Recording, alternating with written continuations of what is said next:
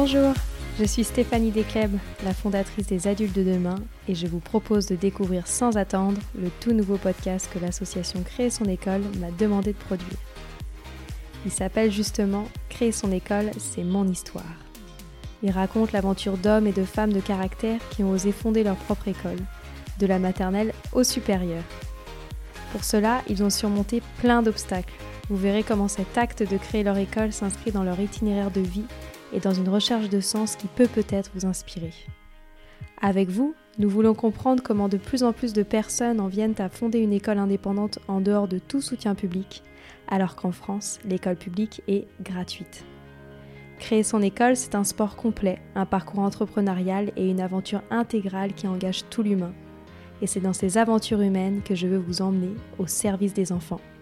Bonne écoute Bonjour Anne Coffinier Bonjour vous êtes la fondatrice et présidente de l'association Créer son école, une association qui, comme on l'a vu dans les anciens épisodes, soutient les écoles libres hors contrat aux côtés des écoles publiques et sous contrat, et qui est ainsi persuadée que ce renouvellement du paysage éducatif français peut beaucoup apporter aux enfants. Alors aujourd'hui, on va parler de comment créer son école. Et j'aimerais que l'on démarre cet échange euh, avec une petite explication de votre part pour revenir sur euh, comment s'est déroulée la rentrée 2023 et surtout à quoi ressemblent les nouvelles écoles indépendantes créées. Alors, la rentrée 2023 euh, a été marquée par l'ouverture de 108 établissements nouveaux, donc qui ont ouvert leurs portes pour la première année. et c'est beaucoup, mais c'est moins que l'année dernière, puisque l'année dernière, il y en avait 172.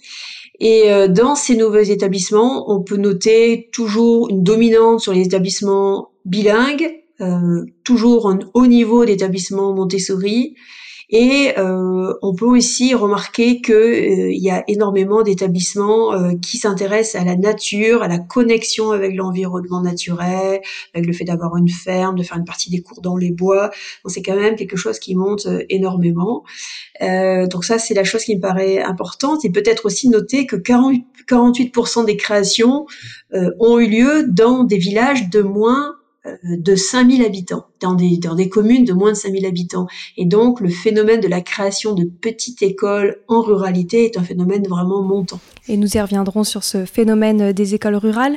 Est-ce qu'il y a des bonnes raisons ou des mauvaises raisons d'ouvrir une école selon vous? Alors, euh, j'aurais tendance à dire qu'il y a quasiment que des bonnes raisons. Euh, la bonne raison d'ouvrir une école, c'est, euh, il y en a plusieurs. On peut dire euh, déjà que lorsque on est arrivé à une certaine maturité, qu'on se sent, euh, comment dire, à peu près solide dans la vision qu'on peut avoir de ce que c'est que l'éducation ou même ce que c'est que entreprendre dans sa vie, prendre, prendre, comment dire, en, en, main un peu son destin, c'est le bon moment pour pour créer une école à, supposer qu'on soit capable de réunir autour de soi euh, une équipe. Euh, c'est aussi le bon moment et la bonne situation pour créer une école quand on est face à des enfants qui en ont vraiment besoin. Ça peut être ses enfants, ça peut être des enfants d'autres personnes qu'on croise et qu'on connaît, des enfants qui ne trouvent pas leur place dans l'école publique et qui ont besoin vraiment de, de qu'on crée quelque chose pour eux. Ça, c'est des vraies bonnes raisons. Et si on devait trouver des mauvaises raisons, je dirais qu'une école, c'est pas c'est pas pour se faire plaisir. On se crée pas une école parce que euh, voilà, ça fait plaisir à son ego ou que c'est sympathique ou euh, voilà. C'est c'est on fait pas une école pour soi. On fait une école pour les enfants. On fait une école pour transmettre. On fait une école pour servir c'est vraiment euh, quelque chose, c'est pas un moment feel good, hein, c'est un moment vraiment d'entrepreneuriat, de prise de responsabilité et de service. Je trouve que c'est important de bien rester dans cet état d'esprit. Et combien de temps cela prend en moyenne pour créer une école? Alors on dit que c'est un peu comme un bébé, euh, c'est-à-dire que le moment idéal c'est neuf mois. Et ce que j'ai remarqué, c'est que lorsque les gens planifient trop longtemps à l'avance, ils ont tendance à pas l'ouvrir notamment des projets qui sont planifiés sur deux ans, ça fait long. Alors euh, entre neuf mois et un an, c'est bien. Est-ce qu'il existe des conditions minimales à réunir si on veut ouvrir son école ou est-ce que n'importe qui peut créer son école? Alors il y a, y a, deux trois choses qu'il faut vraiment avoir, sinon c'est compliqué. Euh, la première chose, c'est qu'il faut avoir euh, à l'esprit un, un, directeur qui ait un bac plus 2 et qui ait cinq ans d'expérience dans un établissement d'enseignement qu'ils soient publics, privés, euh, en France, en Europe, euh, primaire, secondaire, supérieur, professionnel ou pas. Et en tout cas, il faut cinq ans d'expérience dans l'établissement d'enseignement. Et ce point-là, c'est le point le plus bloquant. Et d'ailleurs, on peut déplorer cette exigence euh, juridique parce que nombre de, personnes vraiment intéressantes pour la création d'écoles sont des gens qui n'ont pas été dans des établissements d'enseignement en tant que directeur, professeur ou surveillant. Euh, il y a des chefs d'entreprise, il y a des créateurs, il y a des artistes, il y a toutes sortes de gens, des, des chercheurs, des toutes sortes de gens vraiment intéressants euh, qui se trouvent donc euh, bloqués. Euh, ils ne peuvent pas créer eux-mêmes une école. Il faut qu'ils s'associent, il faut qu'ils portent pas aussi, aussi profondément le projet qu'ils auraient voulu. Donc ça crée des contorsions qui sont quand même assez négatives. Ça, c'est vraiment la première chose. Et deuxième chose, c'est que bien sûr, il faut un lieu. Et, et donc, pour commencer un projet, il faut soit avoir une personne ressource qui a vraiment une vision, qui va incarner l'école, qui va être l'âme de cette école. Soit il faut un lieu, et ce lieu quelque part porte le projet. Mais il faut un des deux pour se lancer un petit peu dans, un projet. Si je ne me trompe pas, cette exigence juridique euh, des cinq années euh, d'expérience est assez récente en plus. Alors avant, ça existait pour le secondaire exclusivement, et ça a été répondu pour l'ensemble des, écoles. Et euh, c'est une approche très franco-française. En réalité, euh, l'idée, c'est de se dire, euh, il faut que quelqu'un s'y connaisse pour ouvrir une école. N'importe qui peut pas ouvrir une école. Ça, on comprend bien. De toute manière, c'est quand même assez compliqué, donc n'importe qui n'ouvre pas une école.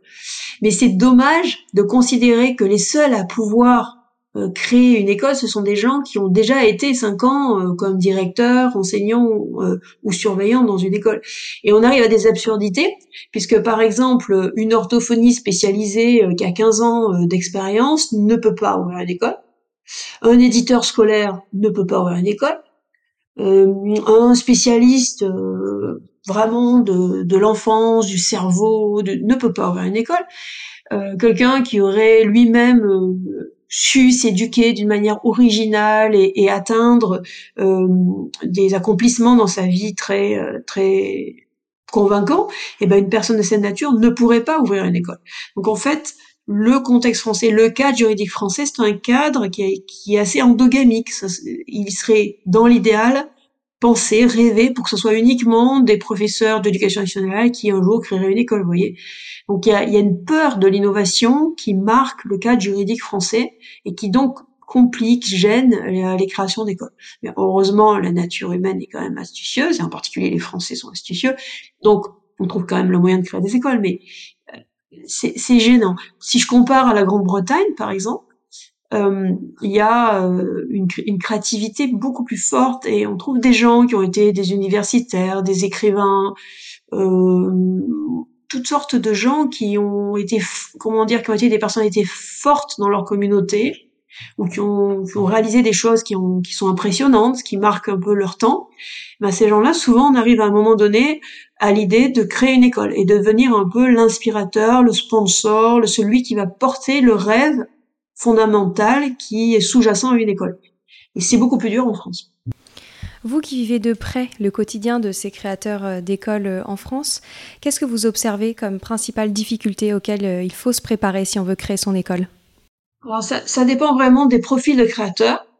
Euh, si le profil de créateur est un, professeur ou un directeur euh, d'école, euh, ce qui est difficile, c'est que souvent, ils n'ont pas une mentalité entrepreneuriale, ils sont vraiment des pédagogues, et des grands professionnels de la relation avec les parents, avec les enfants, avec euh, l'apprentissage en tant que tel, la relation au savoir. Et donc, en France, la culture économique est quand même assez faible, et euh, les professeurs sont très coupés globalement, surtout à l'éducation nationale, mais aussi dans le privé sous contrat, de la vie économique de la création d'une entreprise, de ce que c'est qu'un business plan, de, des contraintes financières, etc. Et, et donc souvent, ces créateurs d'écoles-là sont démunis et ont besoin d'avoir un alter ego euh, en management, en gestion, en conduite de projet. Donc la difficulté, c'est d'arriver à créer un bon tandem entre euh, celui qui va être l'âme pédagogique de l'école et la relation aux parents et aux enfants, et puis euh, celui ou celle qui euh, va porter le projet en tant que gestion de projet. Ça, c'est la première difficulté.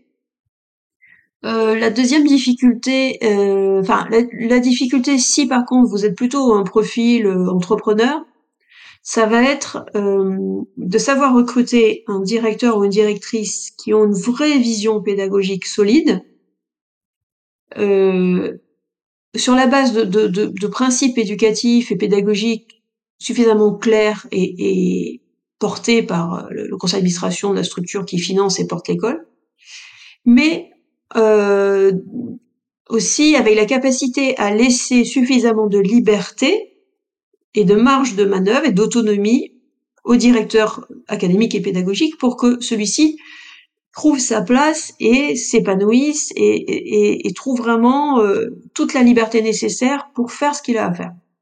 Et donc c'est difficile parce que lorsque des gens ont rêvé d'une école et ont mis énormément d'argent et, se sont cassés la tête pour créer le cadre, pour euh, créer une école, parfois ils ont tendance à être un peu invasifs à l'égard du directeur ou de la directrice pédagogique. Et cette, cette relation n'est pas toujours très simple. Bon, ça, c'est les difficultés, euh, disons, euh, dans, dans, l'articulation, dans le relationnel de création d'écoles qui sont réelles. Après, il y a d'autres difficultés qui existent. Bien sûr, si on est à Paris ou dans les grandes villes, on a une difficulté d'accès au foncier. C'est vraiment horrible de trouver des locaux. Euh, savoir par exemple s'il faut prendre un, établissement classé SINASPIC ou pas, ça reste assez obscur et jusqu'au dernier moment, euh, les créateurs d'écoles savent pas très bien à quoi s'en tenir. Les normes de sécurité, les normes de construction, tout ça est très très compliqué. Et donc les créateurs d'écoles à Paris sont vraiment des héros pour arriver à sauter toutes ces haies euh, aussi élevées les unes que les autres. Ça c'est à Paris. C'est plus facile clairement en réalité d'ouvrir une école, c'est évident. Mais par contre, on va avoir des problèmes de difficulté de, comment dire de recruter euh, des professeurs euh, de très grande qualité. On va avoir aussi la difficulté d'avoir suffisamment d'élèves pour que le modèle économique fonctionne. Donc on a d'autres types de, difficultés. Très bien. Et vous le mentionniez, euh, le point des ressources humaines, on le voit pour les créateurs d'écoles, on l'a entendu dans les épisodes précédents, est un point clé pour les créateurs d'écoles. Comment est-ce que vous conseillez de trouver le directeur et les professeurs, de son école? Alors, à créer son école, on propose un service de recrutement en ligne gratuit euh, pour aider euh, les gens à trouver euh, leurs équipes. ça reste compliqué, c'est le point compliqué. Il y a une crise générale de l'enseignement, enfin des recrutements d'enseignement en France, et donc il faut bien valoriser son offre pour que les professeurs en place dans le public, dans le privé sous contrat ou en formation, ou des gens qui songent à une reconversion se disent tiens c'est différent, ça vaut la peine que je m'engage dans cette aventure.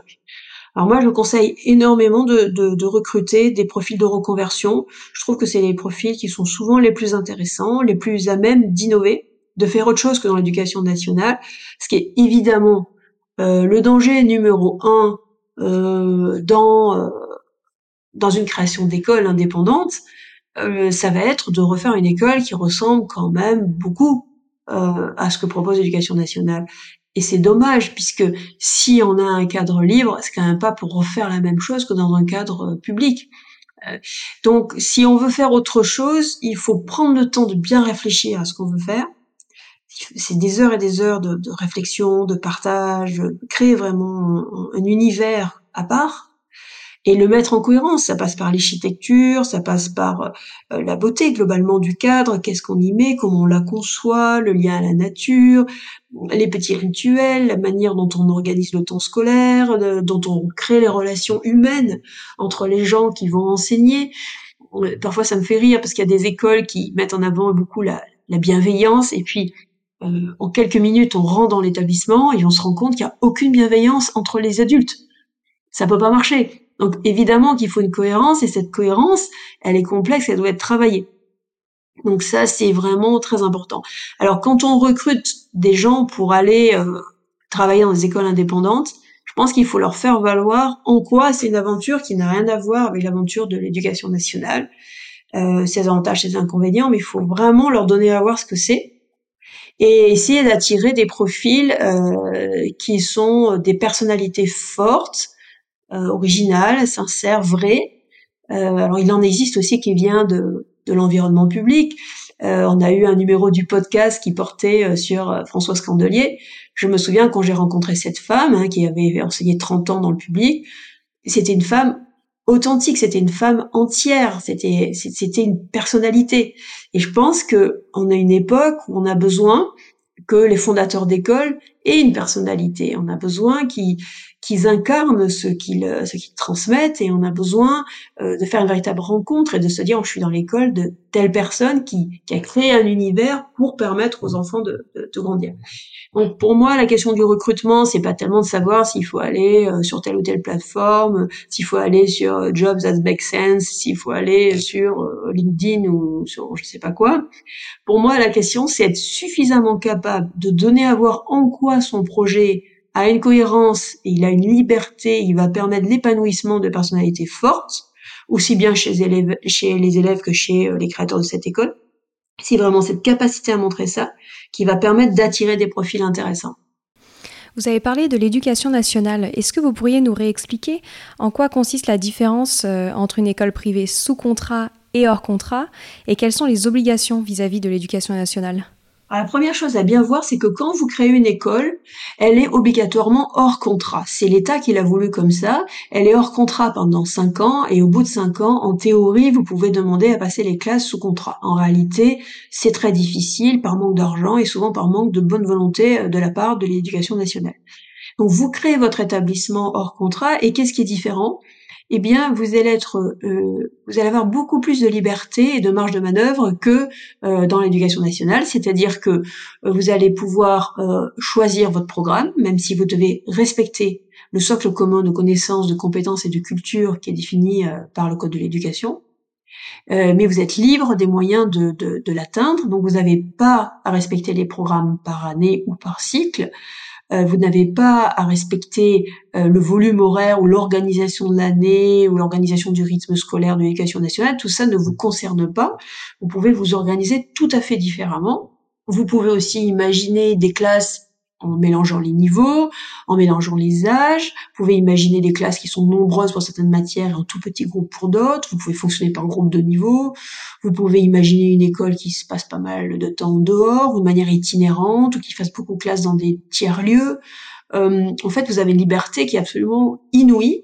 Euh, et vous avez un certain nombre de points qui sont contrôlés euh, sur les titres euh, des professeurs, sur l'expérience et les titres du directeur, sur les normes de sécurité des locaux et sur la capacité à amener les enfants au moyen d'un itinéraire progressif, structuré et bien pensé à la pleine maîtrise des compétences nécessaires pour rentrer, disons, au lycée ou, ou dans les études supérieures ou dans la vie d'adulte.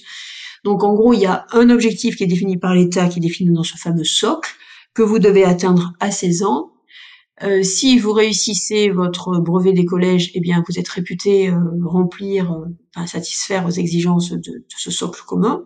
Et si vous passez pas, parce que vous n'avez pas l'obligation de passer le, brevet, si vous ne passez pas le brevet des collèges, eh bien vous devez le montrer lors des inspections que vous faites tout ce qui est nécessaire pour respecter ce, ce niveau-là.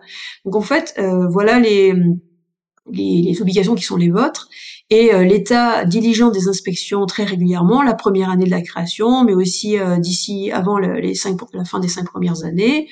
Et puis euh, aussi souvent qu'ils veulent. En réalité, s'ils ont envie de, suivre de près une école, soit parce qu'elle les inquiète, soit parce qu'elle les intéresse et, et, les motive, ils peuvent venir plusieurs fois par an. Et c'est le cas dans certaines écoles qui les intéressent beaucoup. Ils peuvent venir jusqu'à cinq fois par an pour regarder ce qui s'y passe, pour euh, voilà, pour regarder l'évolution des élèves. Donc, les écoles indépendantes sont des écoles qui sont différentes et qui peuvent inspirer euh, les pratiques euh, de l'éducation nationale, des établissements privés sous contrat, euh, des chercheurs. Ce sont des écoles intéressantes de ce point de vue-là, et elles sont vraiment d'intérêt général en ce sens qu'elles elles font pas simplement quelque chose d'intéressant pour leurs propres élèves, mais aussi qu'elles qu'elles montrent des possibles, qu'elles ouvrent le champ euh, pour d'autres euh, personnes qui pourraient s'en inspirer. Euh, par exemple, j'étais hier, je visitais une école qui s'appelle Union School à Paris. C'est une école bilingue maternelle élémentaire dans le 16e arrondissement à Paris. Eh bien, cette école a passé un protocole avec des chercheurs qui vont étudier et, mesurer l'avancement des élèves et, documenter tout ça pour ensuite partager ces bonnes pratiques avec d'autres. Et d'ailleurs, euh, pour parler de l'Union School, c'est une école que nous avons interviewée dans le podcast. L'épisode s'appelle Elle crée une école d'excellence bilingue à Paris. Et c'est Barbara de Baudry d'Asson que nous avons euh, interviewée euh, dans l'un des épisodes de notre podcast. On retrouve comme point commun auprès de tous ces fondateurs d'écoles un point important autour du choix du projet pédagogique. Alors comment est-ce qu'on crée le projet pédagogique de l'école? Alors ça, il n'y a pas de recette en tant que telle. ce qui est important, je pense, c'est de partir dans le bon sens. C'est-à-dire, c'est d'abord une vision de la vie, une vision anthropologique si on veut. Hein. Qu'est-ce qu'on fait sur Terre? Qu'est-ce que c'est qu'une vie pleine, euh, épanouie? Bon, quel type de, de jeunes et d'adultes euh, on voudrait voir se développer? Bon, à partir de là, on développe une approche éducative et à partir de cette approche éducative, on fait des choix pédagogiques. C'est vraiment important de mettre les choses dans le bon ordre. On voit parfois des gens qui additionnent des outils, du matériel ou des méthodes pédagogiques, mais en fait, ils n'ont pas de vision d'ensemble de ce qu'ils veulent faire. Ça, à mon avis, c'est voué à l'échec. Donc, euh, pour faire de bons choix pédagogiques, il faut se faire confiance, savoir que euh, ce qui compte, c'est une cohérence et une ambition une bienveillance. Et à partir de là, il y a plein de voies possibles. Il faut se renseigner, il faut discuter, il faut, euh, faut être curieux et puis il faut lire. Euh, Avant-hier, je travaillais avec Céline Alvarez, on travaillait sur des principes de, de fond qui, qui, qui, sont importants pour, pour les pour n'importe quelle école en réalité. Et ces principes de fond, qu'elle a appelés, elle, les lois naturelles de, l'enfant, euh, ils sont souvent euh, méconnus, euh, ils sont souvent trahis dans bien des écoles. Et donc, avant de faire des choix pédagogiques très précis, vous voyez, savoir si on prend Montessori euh, ou autre, il y a aussi des choses à, à, respecter qui sont vraiment des, des principes de fond, qui sont presque des, des évidences, j'ai envie de dire, multiséculaires.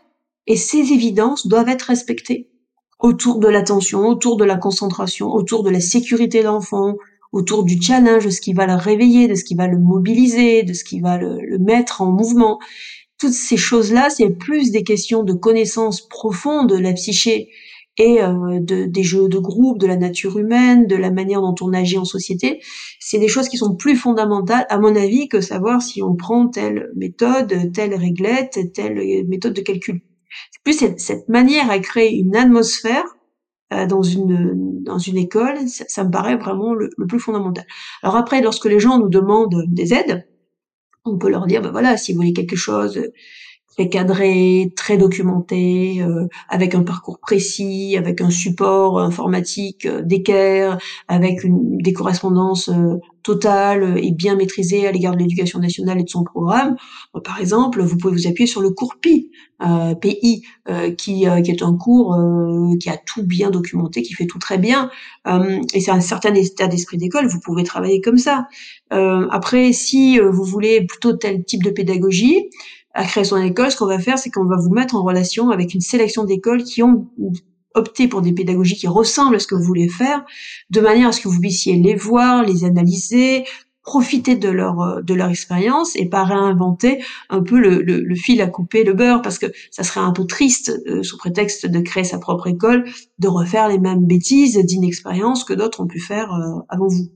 Donc voilà, créer son école c'est vraiment un lieu où on partage les bonnes pratiques, euh, où on met en commun les innovations et euh, on s'entraide euh, pour pouvoir aller plus loin au service de chaque enfant.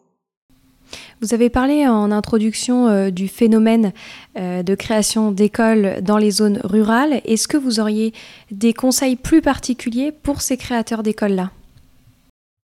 Bah, Mon conseil, c'est de se tourner vers le maire. Sans le maire, rien n'est possible. Et si le maire a envie, bah alors là, euh, c'est extraordinaire. Et la deuxième chose que je voudrais dire aussi, c'est que c'est un programme euh, tout à fait euh, majoritaire et, et, central de l'action de création d'école, donc qui se, qui se rapproche vraiment de nous, on pourra les aider de manière privilégiée. Et la troisième chose que je voudrais ajouter, c'est que dans les petites communes rurales, il faut être cohérent par rapport à ce qui existe au niveau public il y a peu d'écoles publiques qui restent dans ces communes, donc il faut avoir l'intelligence d'aller pas de pas aller se mettre à menacer une école publique en créant une petite école à côté, euh, alors que les écoles publiques sont quand même euh, accessibles à tous, gratuites et un vrai service euh, pour la ruralité. Donc je pense qu'il faut avoir l'intelligence de choisir des communes où l'école publique a fermé, où il n'y a pas d'école et où il y a une demande pour jouer un jeu gagnant-gagnant et pas aller mettre en concurrence et précariser des écoles qui sont déjà à la limite de la survie.